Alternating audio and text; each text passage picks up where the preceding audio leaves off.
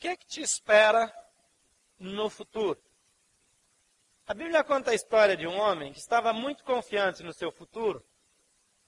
E nessa confiança, ele tinha planos de como desfrutar de tudo que ele havia juntado. Ele tinha planos para naquele ano juntar ainda mais. E depois ele queria só viver e curtir, desfrutar. Mas naquele dia ele descobriu que a morte tinha outros planos para ele e que ele não passaria daquela noite. O que é que você tem como esperança para o futuro? Nós acompanhamos a vida de muitas pessoas. Quantas pessoas morreram antes da hora? Na minha última viagem ao Haiti, eu conheci um rapaz que ele estava trabalhando, construindo a casa simples lá no Haiti, é, para se mudar com a sua família. E por conta daquele terremoto que teve no Haiti, a casa não só caiu, como ele morreu num outro lugar, não na casa que ele estava construindo. Tudo aquilo que ele tinha investido e que lá naquela condição era um investimento muito difícil, acabou e ele acabou junto. E a sua família, seus filhinhos, estavam lá sem esperança, sem saber como tocariam a vida. Fui a Nova Friburgo recentemente e conheci um outro rapaz. Ele estava noivo e o casamento dele seria dali a uma semana quando houve os deslizamentos. Infelizmente, a noiva dele com a sua família morreram, foram soterrados e não foi nem encontrada. E ele estava lidando com toda essa situação e ainda tentando ajudar outras pessoas que passaram por tragédias semelhantes. Esse é um cenário ruim, negro, difícil, que eu estou pintando aqui. Mas, até no ano passado, o Brasil estava no topo do, do, dos países cuja população tem mais fé no futuro. Mas, surpreendentemente, a fé no futuro do brasileiro começou a cair. Pesquisas mais recentes mostram que o Brasil já despencou daquela posição tão invejável de fé no futuro, de esperança no futuro, de confiança na economia, e já desceu algumas posições. Você tem fé no futuro? Você tem esperança de que a sua vida amanhã será melhor do que hoje? Ou você já entrou naquele processo que acha que hoje está melhor do que amanhã? E que amanhã será pior? E que desgraça pouco é bobagem? e que quando nada mais pode piorar, você é surpreendido que ainda tem. Eu espero que não. Eu espero que você seja uma pessoa otimista. Mas a vida, ela nos dá razões para nos preocuparmos. O Salmo de número 4, versículo 8, a segunda parte diz: Só tu, Senhor, me fazes viver em segurança. Salmo 90, versículo 12, é muito interessante para esses dias, diz: Ensina-nos a contar os nossos dias, para que o nosso coração alcance sabedoria. Tem um livro muito estratégico que nós vamos, possivelmente no segundo semestre, ler juntos como igreja, mas é, o título do livro, a capa é 30 Dias para Viver. Como é que você viveria se você soubesse que tem só mais 30 dias de vida? Mas assim, vida boa, com saúde, né? Porque esse negócio de ter 30 dias vegetando não adianta muito, né? Mas se você soubesse que tem 30 dias e você tem que fazer tudo o que você quer, que você gostaria, para aproveitar aqueles 30 dias, e no fim de 30 dias, como uma lâmpada, você vai queimar. Não tem jeito melhor de morrer, né? Você desligar assim. Você vai dormir quando acorda. Não acorda. Quando acorda, descobre que morreu. Contar os dias. Aqui é um desejo de estar consciente de como a nossa vida vai. Às vezes nós perdemos oportunidades, vivemos mal, deixamos de aproveitar, não enfrentamos desafios porque ficamos intimidados, não damos passos de fé. De vez em quando a gente vê matérias sobre pessoas que largaram a vida na cidade grande, que estavam cheias de estresse, que, que viviam é, com bastante dinheiro, mas com muitas preocupações e que foram morar na praia, foram para o interior, foram para o campo, cada um foi seguir aquilo que tinha no coração. E aí a gente ouve os depoimentos. Que coisa fantástica, dá vontade de largar tudo e ir embora para o meio do mato. Tem gente que não aguentaria dois dias no meio do mato. Tem pessoas que injetam a atividade né, na veia, que, que, que, que tem necessidade de sentir cheiro de poluição é, é, que a vida deles acontece no shopping center, no trânsito, no engarrafamento. É, é, mora aqui no plano, mas vai mudar para Taguatinga só para pegar engarrafamento para vir para cá, né? Ele ama esse negócio assim. Mas a vida ela pode nos surpreender. Eu tenho algumas imagens aqui de coisas que não estavam planejadas. De coisas que não. Você consegue reconhecer aí? Tsunami no Japão, tá pertinho, vou chegar mais perto, que aquela telinha lá não dá para mim, né? Já não dá mais.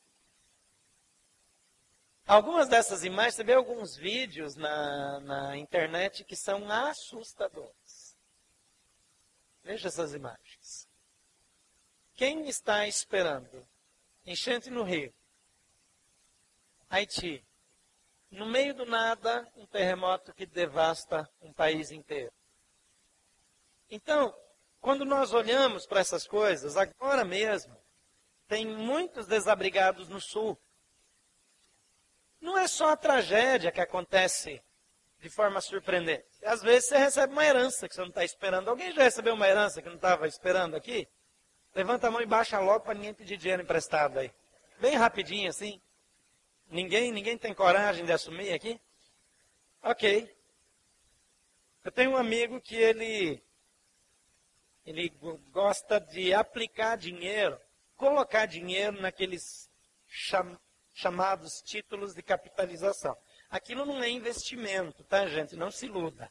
Aquilo é deixar um dinheiro lá e pronto. Eu não, não vou falar muito aí, que tem pessoal de banco aí que vai me pegar na saída. Mas aqui não é investimento. Você está tirando um dinheiro que você não vai usar. Mas ele, ele tem a mania de ser sorteado naqueles títulos de capitalização. Eu já fiquei com ele para ver se eu pego essa doença de ser sorteado. Aí quando ele está precisando trocar de carro, só um sorteio daquele para ele. Ah, assim é bom, né? Aí é um bom investimento. Às vezes nós somos surpreendidos com coisas muito boas. Um casal é surpreendido por uma gravidez inesperada e vem uma surpresa embalada ali nove meses mais tarde que às vezes não é nem tão esperado assim, tão desejado, mas que quando chega traz tanta alegria, tanta bênção. Agora nós olhamos para frente, nós precisamos saber que na vida tudo é passageiro. Tudo passa. A saúde, a beleza, a forma física, os projetos, os edifícios, a sua casa, a casa que você mora, um dia ela não vai existir mais. A ciência passa, a tecnologia, os sonhos, Cedo ou tarde, tudo termina. Tudo passa. O bom e o ruim. O melhor e o pior. A Bíblia diz que os céus e a terra passarão. Vai chegar um dia que não vai mais nem ter vida na terra. Tem especulações sobre até quando vai ser viável morar no mundo. Dizem que a água vai acabar. E tem gente que diz que não vai acabar nunca mas diz que a água potável vai desaparecer e vai faltar em 10 anos. Ou diz que é em 20, ou diz que é em 50, ou diz que nem 500 anos vai acabar. Mas o aquecimento global é uma realidade. As geleiras estão derretendo, os oceanos estão subindo. Quando dá um terremoto, já provoca um tsunami com mais facilidade, porque tem mais água. Agora, se as geleiras estão derretendo e tem países que bebem água, tem cidades inteiras que bebem água das geleiras, tem regiões nos Estados Unidos, por exemplo. Tem algumas cidades que eles A água que eles tomam, parte da água que eles bebem é das geleiras que derreteram. Passa, chega o verão, eles usam aquela água. Eu não sei se essas coisas vão, se essas profecias aí vão se cumprir. Mas eu sei que Deus tem um plano para quem quer ter um bom fim. Para quem quer terminar bem. Para quem quer viver feliz. Mas quando chegar lá no fim, estar satisfeito, olhar para trás e dizer: valeu a pena. Eu faria tudo de novo. Eu tenho acompanhado pessoas que morrem. Por exemplo, eu tenho um, um dom de fazer a última oração na vida da pessoa. Tem muitas pessoas que eu vou visitar no hospital, eu oro por ela e depois ela dorme para sempre. Inclusive, se alguém precisar oração, é só ligar para mim. É, uma, é um dom, assim. É, é algo que ajuda a pessoa a passar dessa para uma melhor. Então, de que maneira eu vou viver preparado para isso? Porque eu posso ser surpreendido. Até outro dia a gente achava que o Brasil era a terra mais abençoada do mundo, porque aqui não dá é, é não tem problema, aqui não tem furacão, não tem é, terremoto, não tem tsunami. Aos poucos parece estar tá chegando tudo de ruim, dos outros lugares estão exportando. Agora começou esse negócio de globalização, faz isso. Ó. Agora está chegando é, furacão no Brasil, é, é, deslizamento, enchente, problema. Tem terremoto no Brasil, só que são insignificantes, por enquanto. Tem um salmo que é um salmo muito bonito, que é o salmo de número 90. De uma certa forma, eu vejo nesse salmo a resposta para quem deseja ter um final feliz e de agradáveis memórias. De olhar para trás e dizer, valeu a pena. De vez em quando eu digo para Tuca que nós vamos envelhecer e andar os dois de bengalinha, né? Os dois velhinhos, mas ela com cabelinho pintado, bonitinho, né? É, bem cuidadinha, assim. E eu, né, velhinho, barrigudo, não tão bem cuidadinho, mas andando ali e ainda curtindo a vida, ainda gostando, porque eu não conheço vida melhor do que passar, perder, gastar, deixar queimar a vida para servir a Deus. Não tem nada que se compare. Então vamos ler esse salmo. Diz: Senhor, tu és o nosso refúgio, sempre, de geração em geração. Antes de nascerem os montes e de criares a terra e o mundo, de eternidade a eternidade tu és Deus.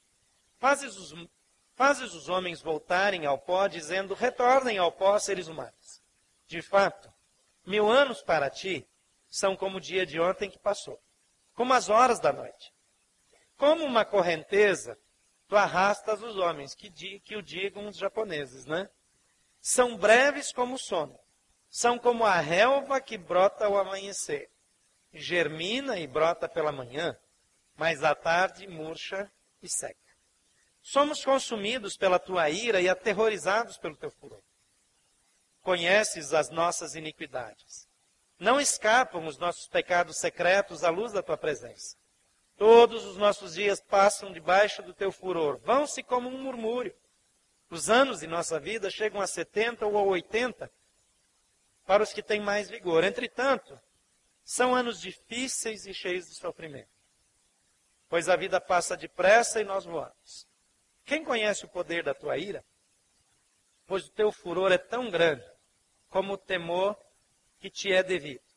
Ensina-nos a contar os nossos dias para que o nosso coração alcance sabedoria. Volta-te, Senhor. Até quando será assim? Tem compaixão dos teus servos. Satisfaze-nos pela manhã com o teu amor leal, e todos os nossos dias cantaremos felizes. Dá-nos a alegria pelo tempo que nos afligiste, pelos anos que tanto sofremos. Sejam manifestos os teus feitos aos teus servos e aos filhos deles o teu esplendor. Esteja sobre nós a bondade do nosso Deus soberano. Consolida para nós a obra de nossas mãos. Consolida a obra de nossas mãos. Esse salmo é uma oração pedindo libertação de Israel da diversidade nacional. É uma oração para ser feita no tempo de tsunami, de terremotos, de deslizamentos, de enchentes. É uma oração para ser feita quando a boa vontade acaba, quando a solidariedade humana desaparece. E o salmista aqui, esse salmo é atribuído a Moisés, não se tem 100% de certeza que foi ele, mas se foi Moisés que escreveu, ele é um dos mais antigos da sua categoria que foram escritos. Mas ele é também como dizem os estudiosos, a mais preciosa gema, ou uma das mais preciosas gemas do saltério, que é um estilo da poesia e do canto hebraico. E ela tem sido celebrada e cantada, e foi muito cantada na época próximo, a, quando os salmos foram organizados em diversas categorias, que eu não quero gastar tempo aqui com isso agora, mas é uma obra de arte, é uma peça, mas é uma oração é um clamor. É, é um grito de desespero, de Senhor, vem e muda essa realidade. Quantas situações da nossa vida, a única coisa que nós poderíamos dizer é, Senhor, muda essa realidade. Muda a nossa história. Muda a minha casa, muda o meu casamento, muda o meu país, muda a política, muda as empresas, muda as organizações, muda a natureza humana. Eu fico tão chocado quando no meio é, de tragédias, onde pessoas estão morrendo, sofrendo, tem pessoas tirando proveito, explorando no preço da água, fazendo coleta de recursos para meter no bolso. Naquela época que deu aquela enchente em Santa Catarina, outra, eu vi as fotos na internet de uma pessoa se dizendo cristã, pedindo donativos para Santa Catarina e mostrando na, na imagem, dizendo, é, é nosso agente distribuindo alimentos. Sabe que foto? Foto daquele saque de um supermercado que teve lá, de uma pessoa com um carrinho cheio de coisas que foram saqueadas. Ele usou a imagem para dizer que estava distribuindo alimentos. É o fim. É o fim. Como evitar um fim trágico? Como nós podemos ter um fim desejável? Como nós podemos ver a nossa nação, a nossa família e a nós mesmos caminhando para um fim desejável? Se você quer um fim desejável, em primeiro lugar, escolha um refúgio inabalável. Onde é que você vai se proteger? De onde vem o seu socorro? O salmista ele diz: O meu socorro vem do Senhor que fez os céus e a terra. Ele diz: Eu vou olhar para os montes. Por quê? Porque o, o salmista era guerreiro, era lutador, e ele sabia que quando você está numa batalha no vale, quando a ajuda vem, ela vem, eu olho para os montes, quando eu vejo a ajuda chegando, o meu exército se encoraja. E o inimigo se intimida porque sabe que o fim é iminente, que a derrota está chegando. Escolha um refúgio inabalável. Quando era criança, morávamos numa casa de madeira, muito comum na região sul. Casa grande, confortável, mas de madeira. E de vez em quando vinham as tempestades. E casa de madeira, ela se movimenta quando tem vento. Ela, ela mexe, ela, ela, ela, ela sai do, do, do, do esquadro. E de vez em quando o vendaval arranca as telhas. E quando as telhas voam, se o vento entrar, ele leva a casa. Então, eu não sei como é que meu pai fazia isso, mas quando o vento começava, a gente começava a ouvir que estava mexendo com as telhas, meu pai saía para o meio da tempestade. E sabe o que, que nós fazíamos? Nós entrávamos embaixo de uma mesa. Porque aquela mesa era tão robusta, tão forte, e naquela época, no nosso tamanho, todos os cinco filhos cabiam embaixo da mesa. Nós entrávamos embaixo da mesa, porque ali era seguro. E a casa balançava, sacudia e estremecia, e a gente morria de medo. Mas quando meu pai voltava para dentro de casa, ensopado, a gente sabia que estava tudo bem. podia sair debaixo da mesa. Qual é o seu refúgio? Às vezes a criança corre para o quarto dos pais, porque ela está com medo. É um refúgio. Mas nós já crescemos. Correr para a cama dos pais não resolve mais, não traz mais a mesma sensação de segurança. O Salmo 90, versículo 1 e 2 diz: Senhor, tu és o nosso refúgio sempre, de geração em geração. Não envelhece, não acaba, não tem data de validade, não tem data de vencimento.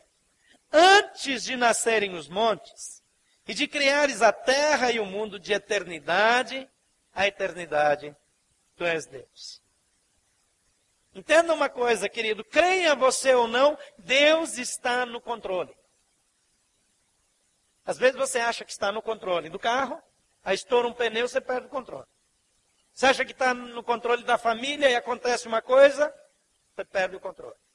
Você está no controle da sua vida financeira, aí vem um plano doido desses, congela suas economias, você perdeu o controle. Ainda bem que isso aí faz parte do passado, né? não temos mais o mesmo Brasil. Glória a Deus. Entretanto, você precisa escolher um refúgio inabalável. E a Bíblia diz que o único refúgio inabalável é o próprio Deus. Segundo lugar, reconheça a inconsistência humana. Eu não consigo depender de Deus enquanto eu acho, enquanto eu penso que os meus recursos, que as minhas estratégias, elas são suficientes. Salmo 90, versículos 5 e 6 diz: Como uma correnteza, tu arrastas os homens. São breves como o sono. São como a relva que brota ao amanhecer, germina, e brota pela manhã, mas à tarde murcha e seca. O versículo 10 diz: Os anos de nossa vida chegam a 60 e 70, ou a 80, para os que têm mais vigor. Entretanto, são anos difíceis, cheios de sofrimento, pois a vida passa depressa e nós voamos. Quem tem mais de 40 anos aqui? Levanta a mão. Obrigado. Mais de 50? Mais de 60? Chega, né? Tá bom já. Não foi outro dia que você era menino? Tem alguém que não lembra mais da infância? Quem não lembra da primeira professora? da primeira professora. Ó, tem um povo aí ruim de memória, tem que orar por eles. Quem não lembra? Quem não lembra? Quem esqueceu da primeira professora? Levanta a mão. Melhor assim? Agora todo mundo esqueceu. Ah, eu larguei vocês para lá, não quero mais brincar disso. É, todo mundo esqueceu da primeira professora, isso é um desaforo. Isso é o fim, é o fim. Parece que o tempo passa muito rápido. Outro dia eu estava orando se eu devia começar a namorar essa menina aí, que eu estou casado há 25 anos. Outro dia. Estava achando que ela não ia topar de jeito nenhum. Ela sempre foi muito melhor do que eu. Então eu tinha certeza que ela ia me botar para correr. Então eu embromei um pouco, dei uma enrolada, né? Nossa vida é passageira. Nossa vida é muito rápida. Gente, presta atenção, não dá tempo para ficar vivendo encrencado. Quem é casado aqui, aproveite, o casamento vai acabar. Não estou falando que vai terminar com divórcio, mas o casamento acaba porque você morre. Eu fico às vezes olhando para alguns casais, que o marido, mão de vaca, isso é uma expressão lá do sul, né? Pão duro, sovina, é, ele não quer gastar com a esposa. Meu amigo, guarda bastante dinheiro e não gasta com a sua mulher, você vai ver. Você vai ter um infarto, vai morrer. Daqui uns anos vai ter outro lá gastando o dinheiro que você economizou, curtindo com a sua mulher. É. Fica de bobeira aí para você ver uma coisa. Vai, aproveita a vida com a sua esposa. Investe nela. Você acha que vai durar para sempre? A vida passa assim, ó. E aí você ficou guardando dinheiro para o outro usa você. Aproveita esse tempo. Esposas, não fica arrumando confusão com o marido. Se não melhorou até agora, não arruma mais. Aproveita as coisas boas, deixa para lá.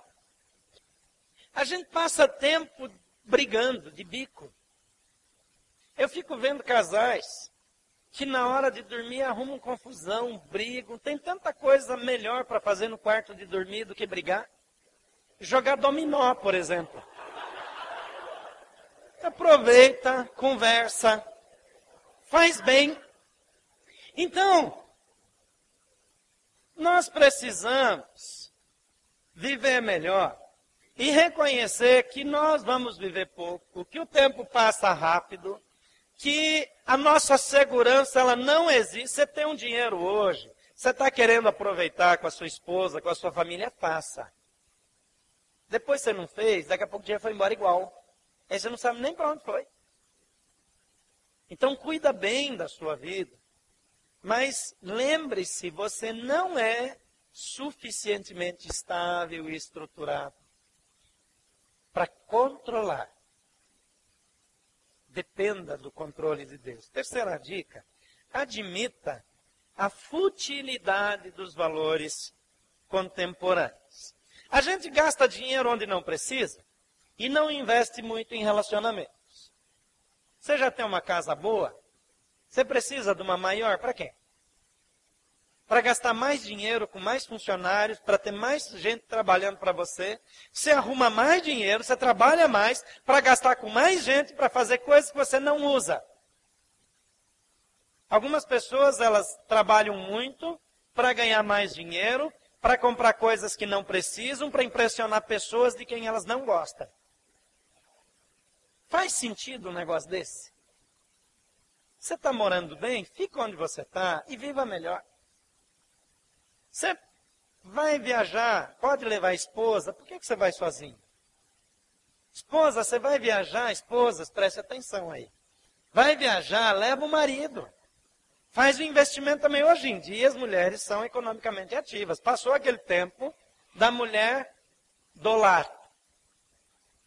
Lembra daquela expressão? A maioria das mulheres não escreve isso nem morta. Agora, não tem nada demais se a esposa decidiu ficar em casa, se tem condições, pode ser melhor para a família, é uma bênção, não tem nada de errado. Mas hoje a gente fala disso como se fosse uma lepra. Mulher não trabalha fora, mas o que, que acontece? Você é incapaz? Ah, não deve ter estudado, tadinha, fez só o primário. Lembra do primário? Não. Tem gente que faz isso por opção, por, por saúde familiar. Está sobrando dinheiro para que ralar? Agora está faltando, vamos, vamos, né? Vamos ajudar, né? Então, os valores contemporâneos, eles trazem para a gente coisas que não são importantes. Eu não preciso fazer as mesmas viagens que os outros fazem. Eu não preciso ter o mesmo carro que o outro tem. Eu não preciso usar as mesmas marcas que o outro tem. A melhor marca de roupa que eu conheço é aquela que vende no outlet. É a melhor. A gente fica de muita bobagem. Mas nós podemos ter uma vida simples e usar bem os nossos recursos sem entrarmos nos valores desse mundo. O Salmo 98 diz: Conheces as nossas iniquidades, não escapam os nossos pecados secretos à luz da tua presença. Sabe que o escritor aqui ele descobriu que maioria das pessoas tem aquele pecado de estimação. Você já ouviu falar? Aquele pecadinho de estimação que você guarda, ninguém sabe, mas está lá. De vez em quando você passa um tempo com ele. Mas de Deus sabe. Deus sabe que o seu argumento para trocar de carro é conversa, é balela. Você quer mesmo impressionar, você quer ter um carro melhor que seu colega. Deus sabe que determinadas decisões elas estão baseadas em futilidade. Mas quando eu confesso isso diante de Deus, Ele cuida de mim. Ele muda o meu coração. Ele começa a cuidar para que eu seja uma pessoa melhor e mais estratégica, mais sábia. E isso pode me ajudar a chegar lá no fim, olhar de volta e dizer que bom que eu fiz. Muitas pessoas quando chegaram lá na idade avançada, declararam: Eu me arrependo mais pelas coisas que eu não fiz do que as que eu fiz. Muitas vezes nós estamos deixando para lá, esperando, empurrando, postergando. Então deixa a futilidade de lado. Adote valores do reino, valores eternos. De tudo que você faz, com tudo que você gasta seu dinheiro, o que é que vai durar para sempre? Lá na China, é, pelo menos, eu não sei se é na China toda, é, mas é, pelo menos naquelas ilhas que eram britânicas antes, que agora já são chinesas de volta, é, eles tinham um costume de quando a pessoa morria, eles, eles colocavam cédulas de dólares, não um dólar americano, mas naquelas cédulas estava escrito em inglês dólar para o banco do interno. E cobriam a pessoa com aquelas cédulas de dinheiro. Você não vai levar dinheiro. Você não vai levar bens. Não tem um caminhão de mudança que segue uma procissão daquelas que vai para o cemitério. Não. Você vai estar em nada.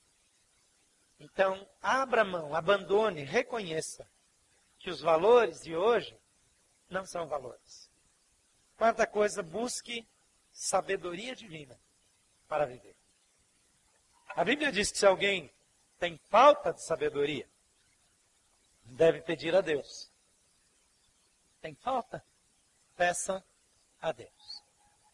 Se você erra o caminho, se você não sabe onde chegar, o que é que você faz? Você tem duas opções. Ou você empresta o GPS do Isaías, ou você pede informação. Fala com quem entende. Se falta sabedoria na sua vida, peça a Deus. Se eu não buscar em Deus, eu vou buscar em outro lugar. Eu vou a outra fonte. O Salmo 90, 12, eu já li no início, diz: Ensina-nos a contar os nossos dias, para que o nosso coração alcance sabedoria. Vamos ler isso juntos? Ensina-nos a contar os nossos dias, para que o nosso coração alcance sabedoria. Se nós damos um conselho ruim, a pessoa que confiou em nós se dará mal. Se nós buscamos maus conselhos ou maus conselheiros, receberemos maus conselhos. Mas se eu busco a sabedoria divina, a Bíblia diz que Ele me dá. Ele me dá. Deus tem solução para a sua vida. Você não sabe administrar bem? Busque conselhos divinos. Você não sabe como cuidar da saúde? Tudo bem, você pode consultar um médico, mas busque sabedoria divina. Quem já ficou acima do peso alguma vez na vida? Me ajuda aqui para me sentir melhor. Obrigado. Quem ficando acima do peso, não tinha a menor ideia do que fazer para emagrecer. Não tinha a menor ideia, não sabia o que fazer. Quase todo mundo sabe o que fazer. Então, por que não emagrece? Porque não faz. Não faz. Não faz. Por que, é que a nossa saúde não é melhor? Porque nós não fazemos o que nós sabemos. Só ter a dica de como fazer não serve. Deus, a Bíblia diz que Ele é que opera em nós, tanto o querer como o realizar. Vem de Deus. Característica divina. Infelizmente, nós achamos que esse negócio de buscar sabedoria divina é conversa de religioso, ultrapassado. Quando você olha para alguns países, como os Estados Unidos mesmo. Quando os Estados Unidos era um país cristão de fato, eles tinham vida em família, eles tinham uma qualidade de vida. Agora, os Estados Unidos está apagando as suas raízes cristãs, inclusive da história. Está dando outra razão para o dia de ação de graças, que era o dia de agradecer a Deus mesmo por tudo que Deus deu. Era a festa da colheita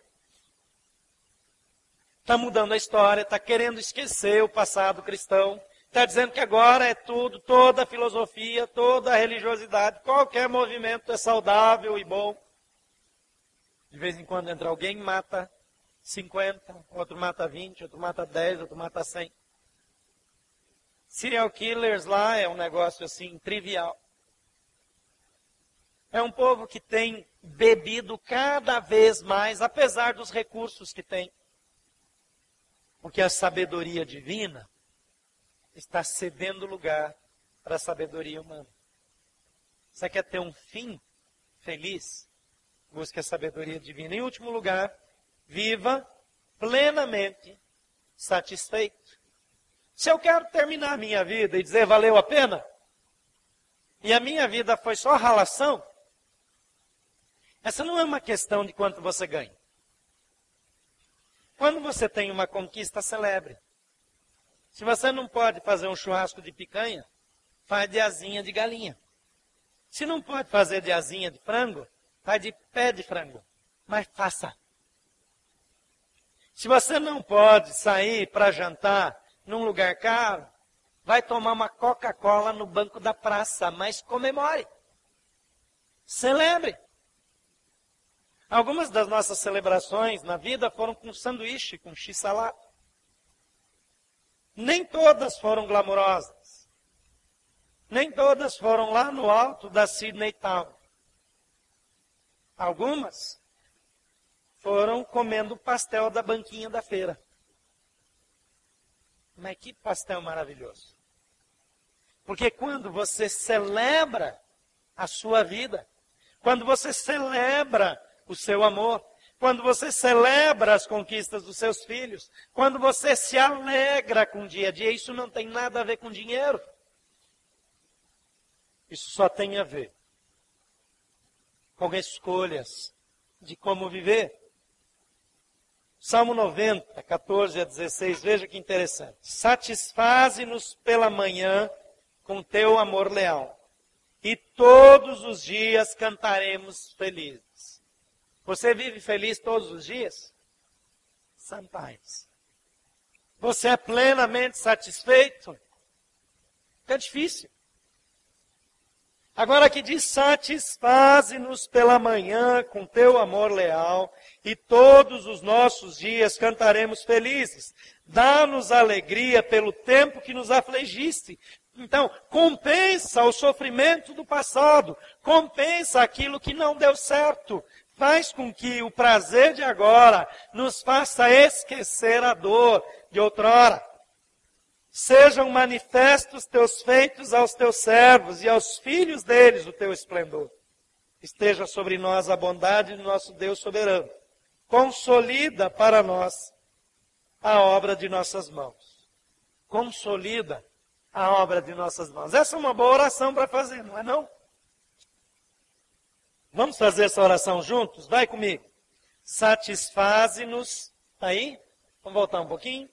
Satisfaze-nos pela manhã com teu amor leal e todos os nossos dias cantaremos felizes. Dá-nos alegria pelo tempo que nos afligiste, pelos anos em que tanto sofremos. Sejam manifestos os teus feitos aos teus servos e aos filhos deles o teu esplendor. Esteja sobre nós a bondade do nosso Deus soberano e consolida para nós a obra de nossas mãos. Consolida a obra de nossas mãos. Amém? Se nós podemos orar dessa maneira, nós estamos dizendo, Senhor, assume o controle. Senhor, toma conta. Senhor, transforma a dor em alegria. Muda o choro em festa. Interfere na realidade. Esse é o fim que desejamos. Consolida as obras de nossas mãos. Como você quer viver? Qual é o fim que você deseja? Deus fala para o povo de Israel: Eu é que sei os planos que tenho para vocês. planos de fazer-lhes o bem e não o mal. Planos de lhes dar esperança e um futuro. Meu desafio para a sua vida é troque os seus planos pelos planos do Senhor. Troque o seu controle, a sua capacidade de gestão pelo controle, pela gestão do Senhor. Abra mão de conduzir a sua vida por si só. E diga, Senhor, assume o controle da minha vida. Agora Deus, ele tem uma postura muito interessante. Ele nos respeita. Embora ele seja, como o Salmo 90 diz, aquele que se ele disser, voltem para o pó, a gente morre. Aquele que nos arrasta para onde ele quer. Aquele que num sopro causa um tsunami. Ele é um Deus que respeita você. Ele não fará nada na sua vida a não ser que você queira. Ele não mudará a sua realidade a não ser que você solicite. Ele não invadirá a sua privacidade a não ser que você o convide. Ele diz: Eis que estou à porta e bato. Se alguém ouvir e abrir a porta, eu entro. Eu entro. Esse texto está falando está sendo escrito originalmente para pessoas que conhecem a Deus. Não é um texto escrito para quem não conhece. Mas nós vivemos num país cristão, de cristãos que não são cristãos. Eu digo que sou cristão, mas não sou um seguidor de Jesus. Jesus não comanda a minha vida. Eu digo que sou cristão, mas eu não pratico os ensinamentos de Jesus. Eu digo que sou cristão, mas ele não controla a minha vida. A minha pergunta é: como você quer chegar até o fim. Qual é o fim que você deseja? Jesus Cristo te convida para entregar a sua vida para Ele, para que Ele te dê o fim que você deseja nesse mundo, mas muito mais do que isso. Uma vida eterna, perfeita, plena, absolutamente feliz, sem possibilidade de problemas com Jesus. Por favor, feche seus olhos.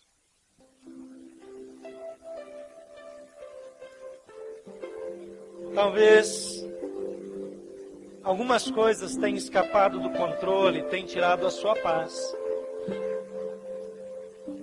Talvez na sua vida algumas coisas estejam nitidamente faltando.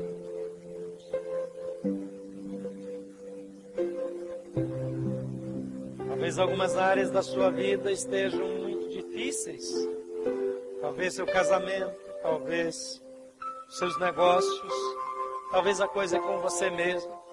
Ou talvez esteja tudo bem, mas você sabe que há uma sensação de que falta alguma coisa. O Senhor Jesus, ele veio a esse mundo para que você não tenha falta de nada. Para que você tenha todas as experiências necessárias para ter um fim desejado. Para que você tenha todas as experiências necessárias para ter uma vida eterna que nunca termina. Para que você seja feliz e viva em segurança. Mas você precisa crer. Você precisa dizer: Eu creio em Jesus. Eu quero que Jesus Cristo entre no meu coração. Tome conta da minha vida. Assuma o controle eu me entrego a Jesus Cristo e eu o declaro Senhor e Salvador da minha vida. Você quer colocar Jesus no controle da sua vida?